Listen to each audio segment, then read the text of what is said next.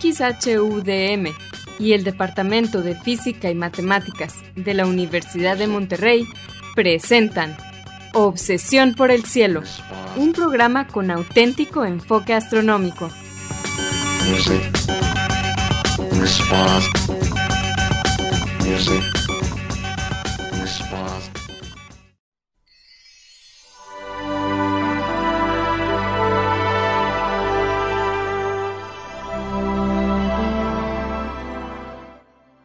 buenas tardes, sean todos bienvenidos a Obsesión por el Cielo, el único programa con enfoque astronómico y de exploración espacial en la ciudad de Monterrey y en la República Mexicana.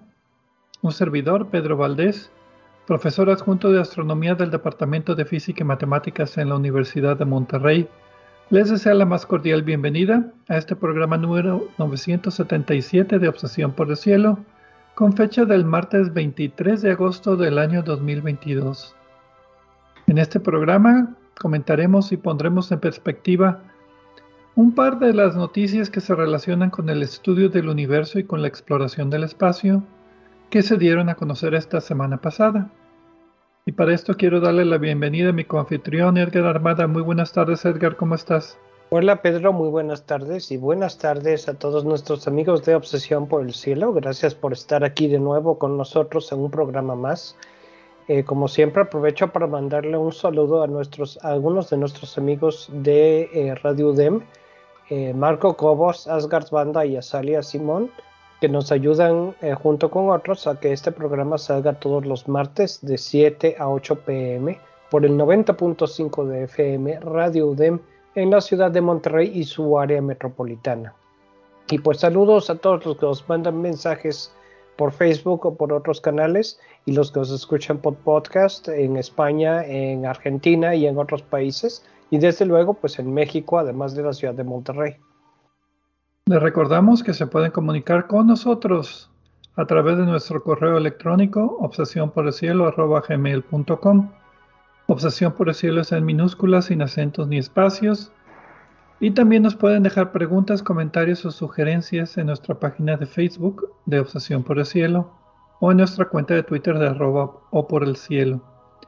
Si quieren escuchar programas anteriores lo pueden hacer visitando nuestra página de internet de obsesiónporelcielo.net donde encontrarán las ligas de cada programa que se almacena en formato de podcast y que se distribuye gratuitamente a través de nuestro sitio de hospedaje de podcast de Podbean. También en obsesiónporelcielo.net van a encontrar cuatro audios que se titulan Un paseo por el cielo. Este fue un proyecto auspiciado por la Unión Astronómica Internacional y consiste de una serie de cuatro audios en español que describen las constelaciones, sus mitologías y los objetos de interés que encontramos en ellas. Es una para cada estación del año. Bien, Edgar, ¿cuáles fueron las noticias astronómicas que vamos a platicar en este programa? Pedro, pues en este programa vamos a volver a hablar del asteroide Ryugu, el que fue explorado por eh, la misión Hayabusa de la Agencia Espacial Japonesa. Eh, vamos a entrar en algunos detalles de las muestras que se obtuvieron del asteroide. Y después en la siguiente sección vamos a hablar de las estrellas de neutrones y nuevos cálculos a, través, eh, a, partir de ondas gravitacionales sobre el estado de la materia en las estrellas de neutrones. Muy interesante esta noticia que tú seleccionaste. Muy bien, pero como siempre vamos a comenzar el programa con la sección de Explorando las Estrellas con Loni Pacheco. En esta sección, Loni, que también es anfitrión del canal de YouTube de Cielos Despejados, nos platicará sobre los eventos astronómicos más vistosos que podremos observar en el cielo durante esta siguiente semana. Adelante, por favor, Loni.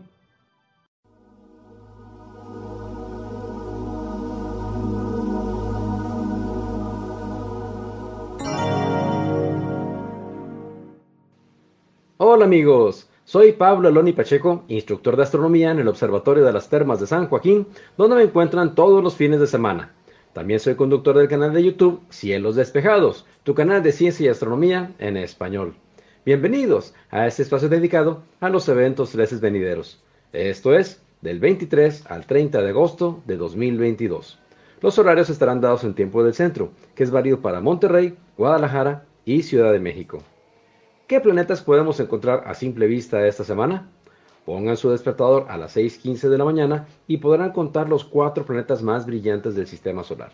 Justo sobre el oriente, Venus, el lucero de la mañana, y hacia arriba, repartidos en el zodiaco, encontraremos a Marte, Júpiter y Saturno. Recuerden que agosto es el mejor mes del 2022 para observar a Saturno, pero no desaparecerá en septiembre ni octubre. Lo que pasa es que en agosto la Tierra se ha acercado al gigante de los anillos de manera que se observa más grande y brillante. Y con telescopio se observan detalles fascinantes, como sus anillos, su cinturón ecuatorial y su pequeño séquito de lunas. Les recomiendo prestar también atención a Marte y Júpiter y cómo nos estamos acercando gradualmente a ellos. Cuantas más veces observemos estos planetas en nuestros telescopios, nuestra vista se agudizará para distinguir detalles finos. No sean de los que piensan, mm, ya lo vi, siempre será igual, porque no es así. Recomiendo buscar a Saturno desde la medianoche, que es cuando estará más alto y se puede ver más nítido en los telescopios. Esta semana la luna será visible cruzando el cielo entre las constelaciones Gémini, Cáncer, Leo y Virgo. En cada ocasión la veremos exhibiendo el suave resplandor de la Tierra que ilumina su lado oscuro, la luz cenicienta. Saquen sus binoculares las mañanas del miércoles 24 y jueves 25 de agosto para ver el conjunto que formarán la luna cenicienta, el lucero de la mañana y el enjambre en la constelación de cáncer. También lo podrán apreciar a simple vista, pero los binoculares les permitirán distinguir más estrellas en este conjunto. En tiempo universal, la conjunción de la Luna con Mesía 44 acontecerá el 25 de agosto a la 1.46 horas, con una separación angular aparente de 3.8 grados. Simultáneamente, en tiempo universal, la conjunción de la Luna con Venus acontecerá el 25 de agosto, más tarde, a las 20.58 horas, con una separación angular aparente de 4.7 grados. El viernes 26 de agosto, una luna casi imposible de observar, delgada como una telaraña, se asomará a las 6.40 de la mañana por debajo y a la izquierda de Venus. Será necesario contar con un horizonte plano hacia el oriente, sin obstáculos ni nubes, y unos binoculares serán esenciales, nuestros mejores aliados para poder encontrarla. Finalmente, el sábado 27 de agosto será imposible de observar la luna desde cualquier lugar del planeta, y es que será luna nueva, a las 3.17 de la mañana. En esa fase, la luna se asoma al lado del sol y cruza el cielo acompañándolo, oculta bajo su propia sombra. Será la noche más estrellada del mes, desde que atardece hasta que amanece. En tiempo universal, la fase nueva de la luna acontecerá el 27 de agosto a las 8.17 horas. El mismo sábado 27 de agosto, ya para atardecer, tenemos la oportunidad de encontrar al planeta más veloz y pequeño del sistema solar. Me refiero a Mercurio, que estará en elongación máxima este, es decir, con el mayor ángulo medido desde el Sol. Así que el 27 de agosto a 27 grados del Sol. En ocasiones, en otras, lo vemos tan cerca del Sol que se dificulta su observación. Pueden empezar su cacería ya desde el jueves previo y volver a buscarlo también el domingo 28 y lunes 29 de agosto. En tiempo universal, la elongación máxima este de Mercurio acontecerá el 27 de agosto a las 15.59 horas, con una separación del Sol de 27.3 grados. Mi fanpage de Facebook es Diagonal Divulgador de Astronomía, seguido y sin espacios. Les recomiendo también darse una vuelta por la página de la Sociedad Astronómica de Monterrey. Los espero la próxima semana en Explorando las Estrellas con Loni Pacheco. Yo como siempre agradezco su amable atención y les deseo cielos despejados.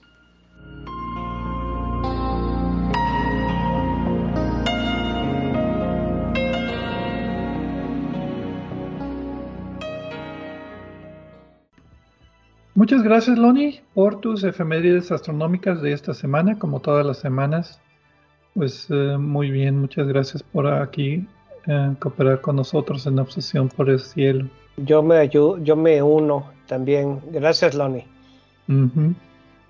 Y pues bien, el primer tema, como dijiste Edgar en la introducción, fue acerca del asteroide Ryugu, que relativamente recientemente fue visitado por la nave Hayabusa 2 de Japón y regresó muestras a la Tierra tomadas del asteroide. Y en particular, este artículo se llama, es uno de estos artículos con nombre corto para variar, polvo presolar en el asteroide Ryugu. Y el nombre lo dice todo. encontraron polvito que era más antiguo que el sistema solar en el asteroide.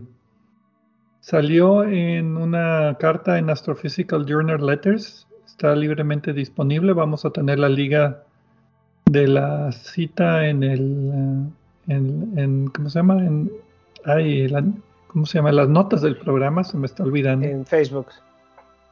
Las notas del programa en Facebook, ¿no? En Facebook, sí. Y también en Podbean se, publican esas notas. Los autores son Jens Barosh, Larry Nittler, Yanghua Wang y otros 116 autores, los conté, de 68 instituciones diferentes. No, no las vamos a mencionar todas, pero los autores principales son del Instituto Carnegie, de la Universidad de Arizona State, y del Laboratorio de Investigación de los Estados Unidos, Investigación Naval de los Estados Unidos.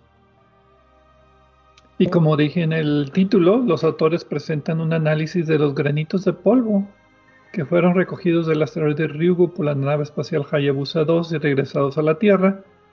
Y básicamente el análisis muestra que algunas de, esas, de estos granitos son todavía más antiguos que nuestro sistema solar y eso pues es muy interesante porque son literalmente pedacitos de otras estrellas que explotaron como supernovas o que arrojaron material al medio interestelar y formó la segunda generación o la tercera generación de estrellas, de la cual el Sol pues es una de ellas, y se mantuvieron estos granitos pues eh, íntegros identificables como granitos, ya, ya no se mezcló tanto con material de nuestro sistema solar.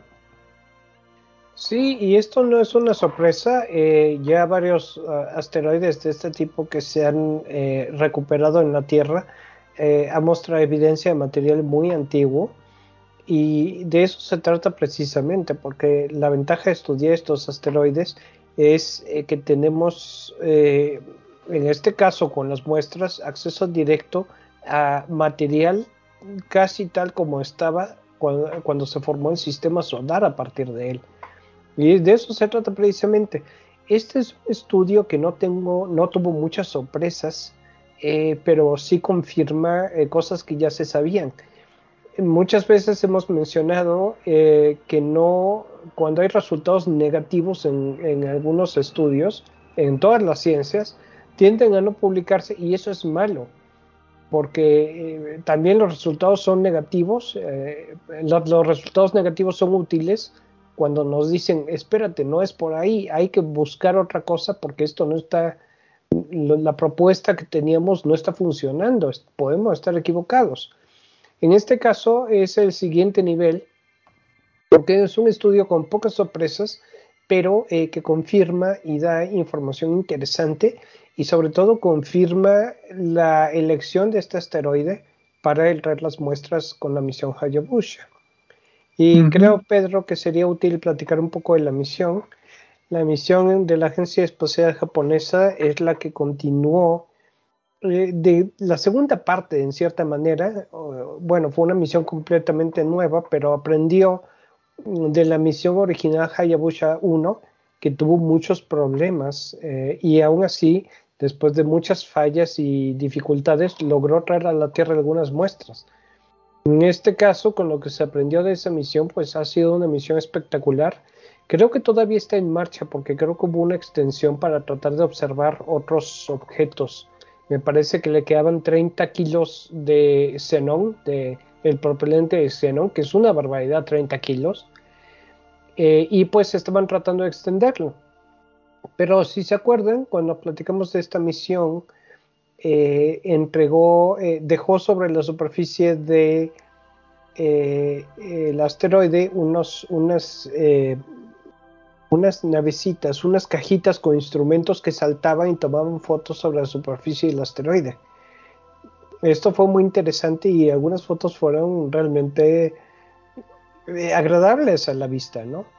Y pues desde luego el, punto culminante de la misión fue la obtención de las, muestras y su regreso a la Tierra, no directamente por la nave, la nave las mandó una cápsula que llegó a la Tierra Australia, si mal no recuerdo. Y estas muestras han sido distribuidas por varios laboratorios alrededor del mundo. La mayoría, muchos en Japón, desde luego, es lógico, pero también en otros, en otros países. Eh, y han resultado en estudios como el que estamos discutiendo hoy.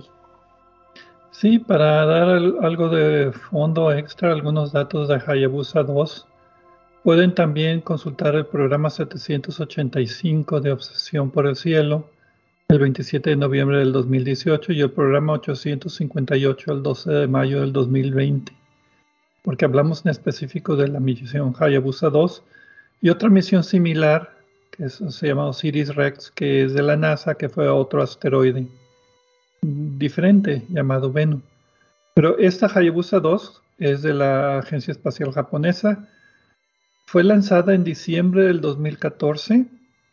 En junio del 2018 fue cuando llegó y, em, entró en órbita del asteroide eh, 162173 Ryugu. Ahorita podemos hablar un poquito más de lo que ha encontrado de este asteroide.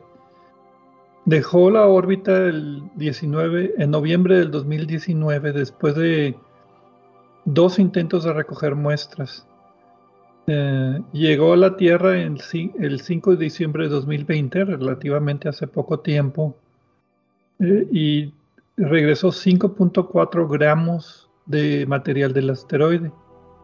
Como tú dijiste, es propulsión de iones con xenón y efectivamente tiene una extensión de la misión para visitar otros asteroides, pero su misión principal, que era estudiar el asteroide, eh, digo, Ryugu, pues ya la completó. Como instrumentos tenía tres tipos de cámaras diferentes, desde luz visible hasta luz infrarroja. Tenía un radar para medir alturas y topografías de manera pues muy particular. Aparte por los experimentos de cómo recogió los, los materiales, los recogió dos veces. Primero entró en una órbita, para, digo, de una órbita llegó a un lugarcito para recoger muestras y después escogió otro lugar, lanzó un proyectil para causar un cráter y después dentro del cráter recogió muestras para que fueran muestras que no estaban en la superficie, muestras un poquito más enterradas. Y como tú decías, tenía cuatro robotitos que tomaron fotos desde la superficie, que para mí era lo más novedoso porque, como tú dijiste, Hayabusa 1 tuvo muchos problemas con el asteroide Itokawa y muchas de estas metas no se lograron. Aunque la misión sí regresó, pero fueron microgramos de material. Aquí este estudio trata de algunos de estos, pues ya 5.4 gramos, pues es bastante para una muestra de un asteroide, es como si fuera un meteorito. Bueno, Pedro, antes de irnos a corte, eh, hay otros programas recientes en los que hemos hablado de Ryugu. El programa 956 del martes 29 de marzo de este año, donde platicamos de la posibilidad de que Ryugu sea los restos de un cometa. Y también el programa número 967 eh, del martes 14 de junio, en el que hablamos de los primeros resultados de las muestras del asteroide Ryugu precisamente. Y pues ahora continuamos con el tema, pero si te parece vamos a corte y ahorita le seguimos.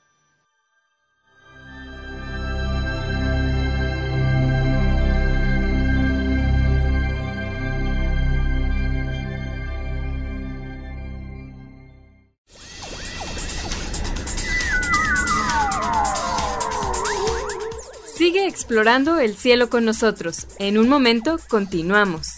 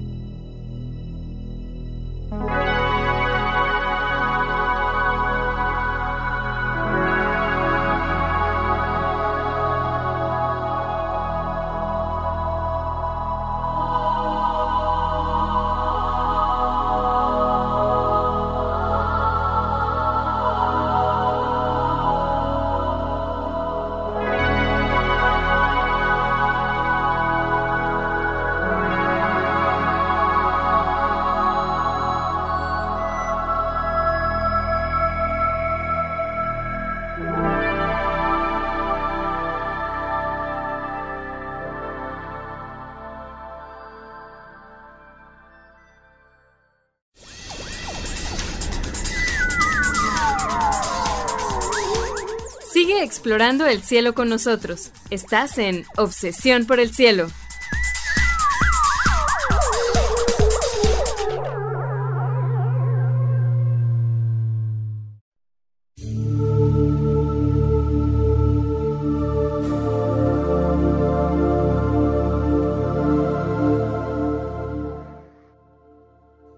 Regresamos a Obsesión por el Cielo con las noticias astronómicas de esta semana. Un servidor, Pedro Valdés, y Edgar Armada.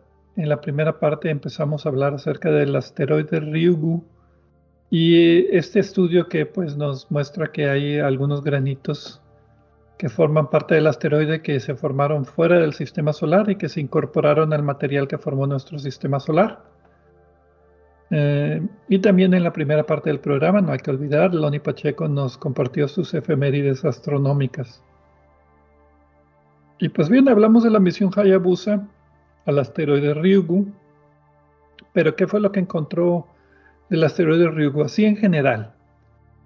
Eh, el asteroide es el nombre, el nombre completo es 162173 Ryugu, antes conocido como 1999 JU3 eso quiere decir básicamente que fue descubierto en 1999 desde Nuevo México, desde un observatorio especialmente dedicado para buscar asteroides.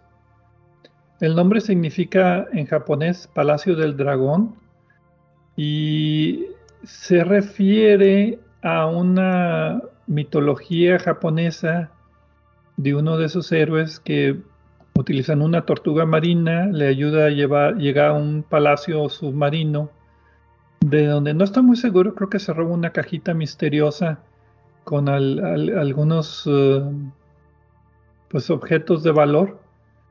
Y básicamente le pusieron ese nombre porque la nave espacial fue al asteroide Ryugu y regresó una cajita misteriosa con 5.4 gramos de material del asteroide. Es un objeto potencialmente peligroso estilo Apolo, es un neo, quiere decir que pasa cerca de la Tierra. Tiene un diámetro de como un kilómetro. Tarda como 16 meses en darle la vuelta al Sol. Y tiene forma de diamante. Y, sí, así típicamente como dos pirámides invertidas, una con, una con la otra, la parte ancha tocándose. Y parte de esto es por su composición que no es un objeto sólido, sino que es una montaña de escombros que con la rotación el material se va resbalando en el ecuador por la fuerza centrífuga y hace que el ecuador sea más ancho que los, que los polos y de ahí que tome esa forma como un diamante aproximadamente.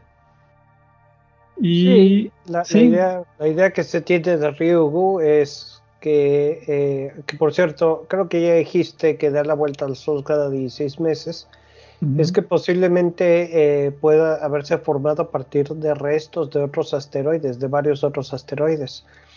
Eh, aunque hay quienes dicen, con base a otros estudios, que se formó en la parte externa del sistema solar y ha estado orbitando más cerca del Sol gradualmente. Pero pues esto es para mí son especulaciones, ¿no? Pero sí, lo que es lo que es verdad es de que no es un objeto sólido, sino que está compuesto de muchas piedritas. Y una de las sorpresas de la nave espacial es que cuando llegó, a diferencia de Hayabusa 1 con Itokawa, casi no había polvito. Eran puros piedritas y peñascos que estaban juntos por gravedad más que nada y, al que no hubiera polvito como que lo sorprendió un poco porque pues ellos esperaban ver dunitas de arena y, y, pues material un poquito más heterogéneo que el que encontraron. Y también por eso, si mal no recuerdo, se retrasó el descenso porque se pensaba, eh, primero porque el, el mecanismo de extracción para traer el material a la Tierra estaba pensado con que iba a haber bastante polvo por ahí y resultó que no había nadie de polvo, casi nada de polvo, mucho menos de lo esperado. Eh, finalmente, pues se decidió proceder y la misión fue exitosa con el, para el retorno, ¿no? Pero sí fue algo que eh, detuvieron un poco el, el, reloj para pensar bien si era lo que convenía hacer, continuar con la misión o hacer otra cosa o cómo continuarla. Y finalmente decidieron proceder. Sí, no, no lo que no, encontraron fue un lugar seguro donde podrían tocar tierra, digámoslo así, tocar asteroide sin, sin tener problemas de, de, peñascos, por ejemplo. Pero bueno, entonces eh, el material que recuperaron, los 5.4 gramos, lo regresaron a la Tierra y este artículo en particular pues analiza algunas de estas muestras que la, la forma de hacerlo es eh, puramente geológica y ahí sí eh, pido disculpas, pero no le entendí. ¿Cómo hicieron el análisis petrográfico? Es, eso ya es para geología. Yo tampoco, Pedro. Eh, bueno, eh, tanto tú como yo tenemos cierto interés y afición en la geología, pero en mi caso es más bien la geología y las rocas de la zona noreste de México, de Nuevo León, Coahuila. Eh, y en este caso, pues sí hay varias cosas que reconozco que tienen mucho sentido para la gente que estudia asteroides, pero para mí no significan nada. O sea, sé lo que dice, pero no sé por qué es importante, ¿no? Eh, aún así disfruté, bueno, gran parte del estudio está, son, son tablas de componentes, ¿no? En comparación con, con eh, de las muestras entre sí, son tablas y figuras eh, y pues entiendo el método, pero eh, no estoy calificado para realmente opinar más allá de eso, ¿no? Lo que sí podemos decir es que las muestras, las piedras, bueno, es que no sé si llamarles piedras porque son un material muy ligero. Y polvo. Y es un material que no está procesado geológicamente de gran manera, o sea, no es como las rocas de la Tierra que son metamórficas o son ígneas, las que estamos más, más, más, más acostumbrados a hablar. Aquí son muestras que se formaron directamente de la nebulosa que formó nuestro sistema solar. Entonces, lo único que sabemos es que estas muestras se han desecado. Hay cierta evidencia de que las muestras antes tenían más agua y esa agua pues hizo que las muestras cambiaran químicamente y, hubiera material hidratado, pero no lo suficiente como para derretirlas. Nunca pertenecieron a un cuerpo grande con suficiente radioactividad o fricción como el asteroide Ceres que hablamos el programa pasado, que pudo haber cambiado la, la morfología de forma pues grande. Aquí las modificaciones fueron pequeñas y como tú dijiste, son muestras que se juntaron por gravedad del impacto de algunos asteroides. Por ahí encontré la estimación que era hace como 9 millones de años de antigüedad, que es relativamente poco. Es ayer, si hablamos de los 4.500 millones de años que tiene de existencia el sistema solar. Entonces, entre todas las muestras, lo que ellos analizaron fueron algunos granitos en particular que encontraron dentro de la muestra. Las muestras son eh, como los meteoritos carbonáceos, están hechos de carbón, material muy ligero. ¿Qué más podemos decir del material? Eh, bueno, Pedro, una pregunta. ¿Cómo saben la edad del material? Bueno, por datación radioactiva, me imagino. Eso es lo que, lo que dice el estudio, pero no sé si tú tengas algún más información o algo que... Mira, si ya me sacas del carbono, ¿qué es? ¿Carbono 14? Es buena analogía. Es, es, sí, o sea, el, bueno, en este caso encontraron que parte del material no, no lo dataron por, por, por radioactividad, porque son materiales no radioactivos, pero lo que encontraron es que la composición isotópica es diferente a la composición isotópica del sistema solar. Isótopos son átomos que tienen diferentes números de neutrones. Hay el y, por ejemplo hay carbono 12, ese es el normal, 13 y 14. 14 es muy radioactivo, el 13 no tanto. Es muy estable, es más. Eh, pero por ejemplo hay 100 veces menos carbono 13 que carbono 14 12, perdón. Entonces, ahí está esa proporción que cuando se formó nuestro sistema solar, se formó con la proporción 100 veces menos carbono 13 que carbono 12. Entonces, cuando analices los átomos de carbono, ves la cantidad de neutrones y encuentras por cada 100 de carbono 12 hay uno de carbono 13. Y eso es universal para cualquier objeto en el sistema solar, pero esos granitos, por ejemplo, tenían isótopos diferentes. Entonces hay, por ejemplo, el carbono 13, 12 y 13, pues sería una proporción diferente. Y eso mismo podemos hablar del silicio y de otros elementos relativamente abundantes. Entonces lo que ellos encontraron fueron algunos de los, de los granitos que estaban metidos dentro de la roca que tenían composición isotópica diferente. Así pudieron decir que era fuera del sistema solar y que era más antiguo que el sistema solar. Bueno, de entrada, en lo que ellos estaban era buscando precisamente material que fuera anterior a la formación del sistema solar. Eh, y esto es más o menos común en, los ah, meteoritos de este tipo. Bueno, en este caso es un asteroide, pero es el mismo material. Eh, lo comparan ellos con los, las condritas del tipo carbonáceo eh, tipo Ibuna esto, esto tiene más significado para la gente que trabaja en asteroides que para ti, eh, y, perdón, en meteoritos que para ti y para mí, pero eh, es alrededor del 7% de los, meteoritos de esta composición eh, se, han, se ha confirmado que tienen material de antes del sistema solar. entonces eso es lo que querían probar precisamente.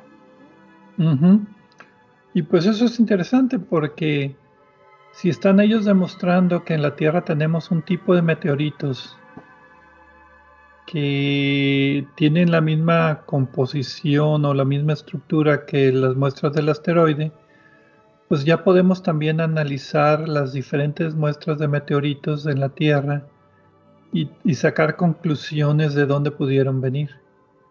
Eh, me recuerda mucho a los meteoritos tipo Vesta, que se piensa que vienen del asteroide Vesta. Este es un asteroide mucho más grande que se ha sido modificado geológicamente parcialmente por el tamaño y por los impactos que ha recibido. Entonces, se piensa que estos meteoritos vinieron del asteroide Vesta y son muestras que no hay que ir hasta el asteroide Vesta para recogerlas, la naturaleza ya no las dio. Y, también también parte del interés de Ryugu es que como está formado de material que se piensa de eh, es agregado de varios de otros varios asteroides eh, y esto lo confirman los autores que efectivamente diferentes eh, partes del material posiblemente tienen diferente origen y vienen incluso de estrellas y de procesos estelares diferentes. Esto es también interesante. Eh, a fin de cuentas, eh, algunos de los materiales que identificaron tienen cosa de 7 mil millones de años. Contra el que 4 mil, ¿cuánto? Eh, del sistema 4, solar. Dije 4500, creo. 4500, no, quizá no es un número preciso, pero pues las magnitudes son comparativas, ¿no? Y algunos de estos materiales también han estado protegidos y este era el, intento de la misión Hayabusa por el interior del asteroide. No han estado directamente expuestos eh, a la influencia del Sol y, de, otras influencias eh, eh, que hay en, que afectan el material en la superficie del asteroide. Sí, es material que ha sido preservado de alguna manera dentro de estas piedras y ha sido poco alterado y por eso lo podemos estudiar directamente mejor también que el material que cae aquí en la Tierra en meteoritos, que está sujeto pues a, los efectos climáticos eh, y meteorológicos de los, de los meteoros. Mm, me refiero a los meteoros atmosféricos aquí en la Tierra, la lluvia, la nieve, el hielo, el agua, etcétera, ¿no? Sí, una erosión química. Así es. Entonces, para mí estas fueron las dos novedades de este, de este, de este estudio. Uno, que encontraron granitos que venían de fuera del sistema solar. Y otro que ligaron al material con un tipo de meteorito que ya tenemos en la Tierra, que ya está identificado. Las condritas tipo Ibuna. Las condritas, sí, tipo Ibuna. Em, ahora viene, también me recordó el hecho de que el oro también viene de, explosiones de estrellas de neutrones que se mezcló con el material original del sistema solar, que formó el sistema solar.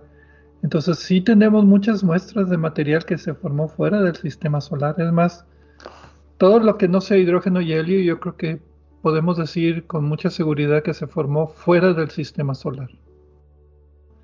Vamos a una pausa y regresamos ya para hablar de la segunda noticia sobre estrellas de neutrones.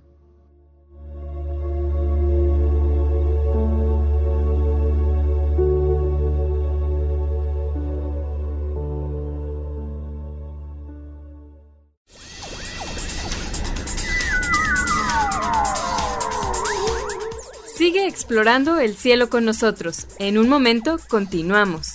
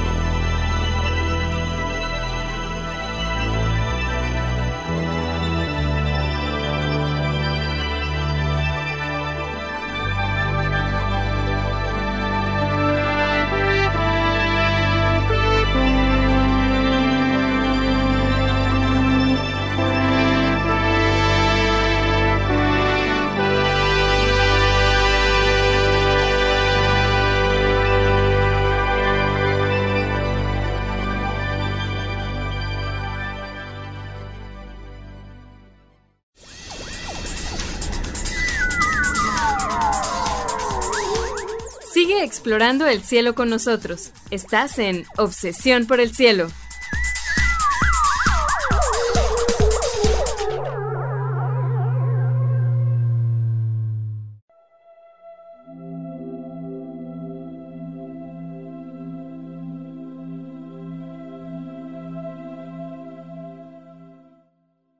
Regresamos a Obsesión por el Cielo con las noticias astronómicas de esta semana. Edgar Armada y un servidor, Pedro Valdés.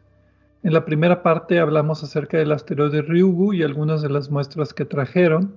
También en la primera parte hablamos de, bueno, Loni Pacheco nos dio sus efemérides astronómicas y en la segunda parte del programa terminamos de hablar sobre los descubrimientos de los eh, pedacitos de granitos de, de material que se formó fuera del sistema solar y que llegó a ser parte de este asteroide y las muestras llegaron a la Tierra de forma pues artificial, no, no a través de meteoritos.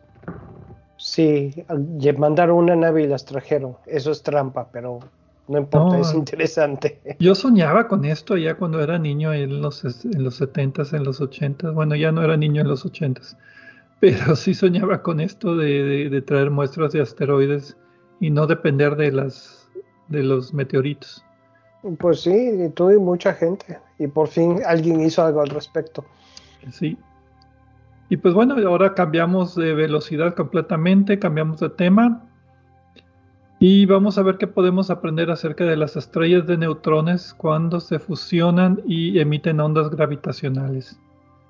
El título de la publicación es Impacto de mareas dinámicas en la reconstrucción de la ecuación de estado de las estrellas de neutrones como todos los eh, estudios de modelos, salió en Physical Review Letters el 18 de agosto del 2022. Eh, los autores son Geraint Pratten, Patricia Schmidt y Natalie Williams de la Universidad de Birmingham. Creo que nada más era, a comparación del anterior que eran 120 autores, aquí son nada más tres y de una sola institución, algo raro, pero bueno, los trabajos teóricos tienden, tienden a tener menos cooperación en muchas ocasiones. Y básicamente lo que los autores proponen es un modelo que nos permitirá entender mejor el comportamiento de la materia dentro de las estrellas de neutrones, que es algo que no se conoce con nada de seguridad porque no son condiciones que podamos repetir o en un laboratorio en la Tierra. Este modelo se basa, o sea, la información que podemos obtener se basa en las señales de ondas gravitacionales que se producen justo antes de que dos estrellas de neutrones se, fusionen y formen un hoyo negro. Bueno, eh, quizá hay que empezar un poco, Pedro, con las estrellas de neutrones. La característica de estos fascinantes astros es que son eh, el núcleo colapsado de una estrella eh, masiva supergigante, con una masa entre 10 y 25 masas solares o más.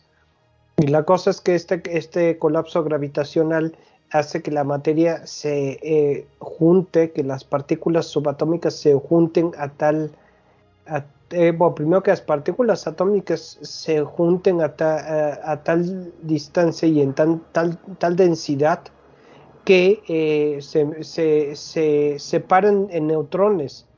Dejan de existir varias otras partículas y, se, forman neutrones que están también muy, eh, muy empacados en gran proximidad.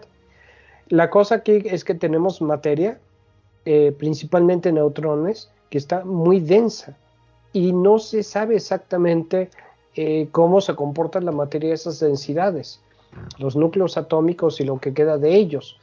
Eh, hay quienes dicen que eventualmente las estrellas de neutrones se pueden colapsar más directamente a agujeros negros.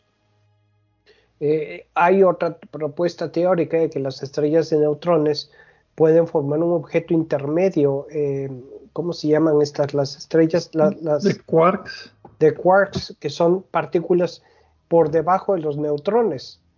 Eh, pero esto yo creo que más bien es una cosa que pasa directamente de estrella de neutrones a, agujero negro cuando se, hace más denso, pero la verdad es que no sabemos.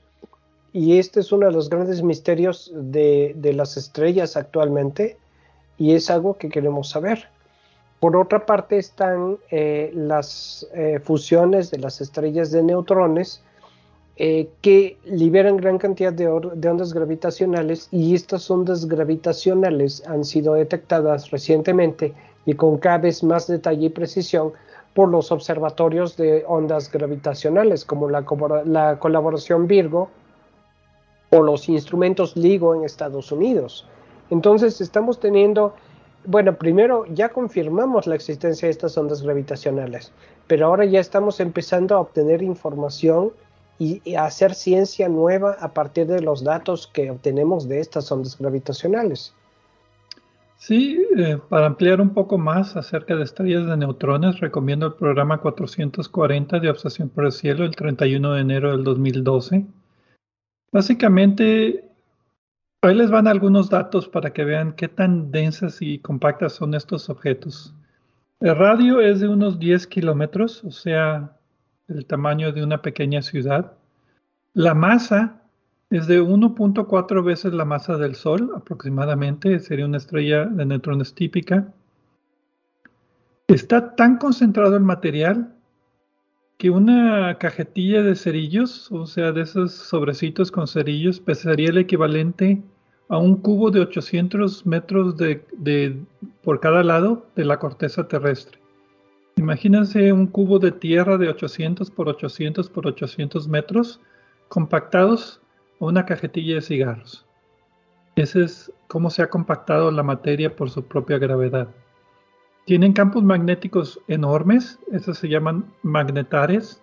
Tienen rotación rápida y podemos hablar de los pulsares, pero mejor les recomiendo que escuchen este otro programa. Y la gravedad en la superficie es tan alta que si, que si te caes de un metro de altura, sufrirías lo que en hoyos negros se llama espaguetidificación. Los objetos se harían, estirarían en sus elementos, en sus átomos originales y caerían. Y además el tiempo, por cuestiones de relatividad de Einstein, el tiempo transcurre 80% más lentamente. O sea, digamos, Ocho años en la superficie de una estrella de neutrones es el equivalente a 10 años fuera de la estrella de neutrones, simplemente porque el tiempo pasa diferente. Entonces son situaciones extremas en la naturaleza que no podemos replicar.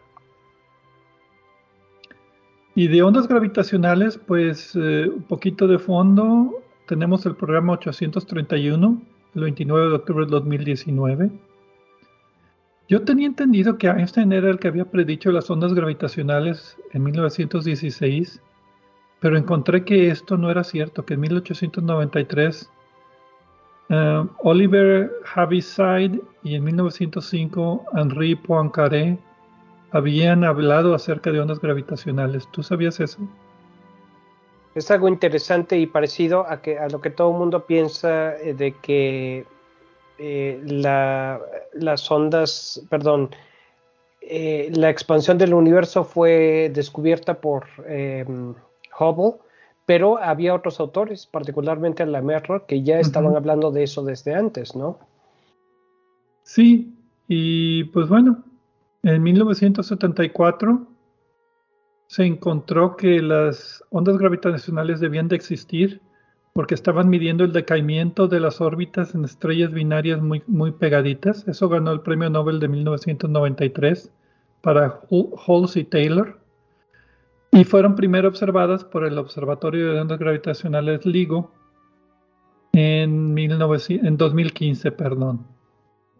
Entonces, e, esas fueron las, ondas gravitacionales suceden cuando estos objetos, bueno, cuando hoyos negros se fusionan o estrellas de neutrones se fusionan y durante la fusión gran cantidad de energía se libera para sacudir la, estructura del espacio-tiempo, no como ondas de luz, no como energía, no como calor, sino como un, una sacudida del tapete de lo que es el espacio mismo y estas ondas gravitacionales se empezaron a detectar, como decíamos, en el 2015 con estos observatorios. Y el, siguiente paso pues fue ya empezar a hacer ciencia con ellos. Uno de los ejemplos más eh, conocidos que hemos platicado con frecuencia aquí en el programa ha sido la, eh, pues el censo realmente de qué objetos se están fusionando eh, para producir estas ondas gravitacionales. Obviamente estamos hablando de objetos de gran masa, agujeros negros, estrellas de neutrones. La cosa es que gracias a estas ondas gravitacionales ahora ya tenemos más o menos una idea o empezamos a tenerla de cuántos objetos de este tipo existen en proporción unos con otros, ¿no? Entonces, por ejemplo, la primera fusión de dos eh, hoyos negros del 2015 fueron dos hoyos negros, uno de 29 y otro de 36 veces la masa del Sol que formaron un hoyo negro de 62 veces la masa del Sol y tres veces la masa del Sol se convirtió directamente en ondas gravitacionales. En el, sí, en el 2017 detectaron dos fusiones, de, bueno, una fusión de dos estrellas de neutrones, que es lo que estamos hablando en este tema en particular. Y esta tiene la ventaja de que son objetos más pequeños, de una, entre una y dos veces la masa del Sol, pero se le puede dar seguimiento porque justo antes de que formen el hoyo negro emiten radiación y esa radiación sí se puede detectar con telescopios normales, rayos X, rayos gamma, luz, etc. Entonces, y ya para caer en el, en el tema de este artículo, básicamente lo que los autores presentan es justo antes de que las dos estrellas de neutrones se vayan a fusionar, están produciendo ya ondas gravitacionales. Y esas ondas gravitacionales pueden decirnos la estructura interna de los objetos antes de fusionarse, que era lo que decíamos. No conocemos la ecuación de estado. Ecuación de estado es la ecuación de en qué estado está la materia dentro del objeto. Eh, son situaciones muy complicadas. Pero justo antes de que esto suceda, la detección de ondas gravitacionales la forma en que lo detectamos nos puede decir la estructura interna. Sí, lo que detectamos pues es la, forma, la, frecuencia, todas las características de estas ondas. Y lo que, lo, que, lo que podemos hacer para simplificarlo un poco es cuando las estrellas de neutrones se están acercando una a la otra, una orbitándose entre sí, eh, por una parte tenemos la materia superdensa de las estrellas, pero por otra parte tenemos la atracción gravitacional monstruosa entre ellas y son fuerzas que están eh, eh, jalando o tirando o empujando en direcciones opuestas. Entonces, eh, la teoría que ellos proponen sugiere, trata de modelar el comportamiento de la materia en, adentro de estas estrellas al, recibir las dos condiciones y durante la fusión. Y la razón por la que quieren hacer esto es porque se, espera que los instrumentos se vuelvan más sensibles y que los errores que pueda haber de no considerar estos efectos de la interacción entre las estrellas ya empiecen a ser significativos. Por eso es que quieren hacer estos modelos, ¿no? Sí, eh, básicamente lo que el, resultado principal que yo obtuve de aquí de este artículo es de que los efectos de marea son muy importantes, pero lo que ellos decían es que los efectos dinámicos de la marea son también considerables y que deben de tomarse en cuenta en las ecuaciones. ¿Cuál es la diferencia? Efectos de marea es cuando tiene los dos objetos estáticos y las fuerzas gravitacionales de lo que está sucediendo. Efectos dinámicos de marea es cuando ya tiene los objetos que se están moviendo y las ecuaciones gravitacionales de la marea se modifican por esta rotación. Por eso es importante. Y la otra cosa que saqué, perdón, es de que esto ahorita no se puede detectar con los detectores como está, sino que está diseñado para los futuros uh, telescopios, así se pueden llamar los detectores de ondas gravitacionales que puedan tener mucha mayor fidelidad en la frecuencia que se pueda observar. Sí, instrumentos que ya están programados a partir de las observaciones de, 2025. Entonces, eh, Previamente, las ecuaciones de estado de, los, de las estrellas de neutrones se podían calcular o se podían estimar eh, haciendo estudios de astrosismología, cómo vibraba la estrella de neutrones durante su rotación, por ejemplo, rápida, y la vibración que tenía nos podía decir algo del interior, pero esta es una forma alternativa de encontrar información de estos objetos o del interior de estos objetos que, como decía pues la verdad no conocemos. Y el objetivo a fin de cuentas es eh, mejorar lo que le llaman las ecuaciones de estado que nos describen las condiciones del material adentro de las, de las, de las estrellas de neutrones. Ok. ¿Algún comentario más o ya con esto? Pues no, esperamos los resultados. Seguramente estaremos hablando más de esto en unos años. No, si no el próximo año. Exacto. Muy bien, pues muchas gracias a todos otra vez por compartir una hora de su semana con nosotros, tratando de, pues, entender estas noticias astronómicas y nos vemos la siguiente semana.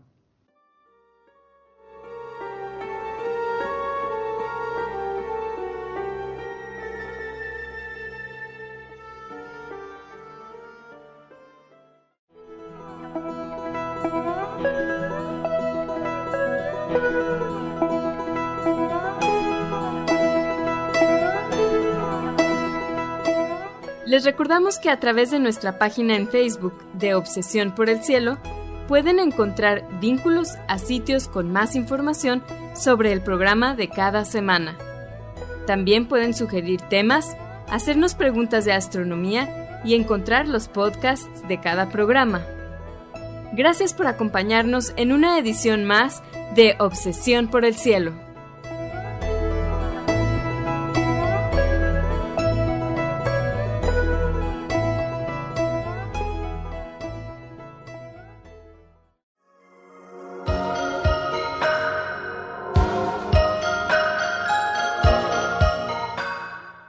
Sintonizas XHUDEM 90.5 frecuencia modulada, 3000 watts de potencia, transmitiendo desde el Laboratorio de Medios de la Universidad de Monterrey. Avenida Morones Prieto 4500 Poniente, Colonia Jesús M. Garza, San Pedro Garza García, Nuevo León, México.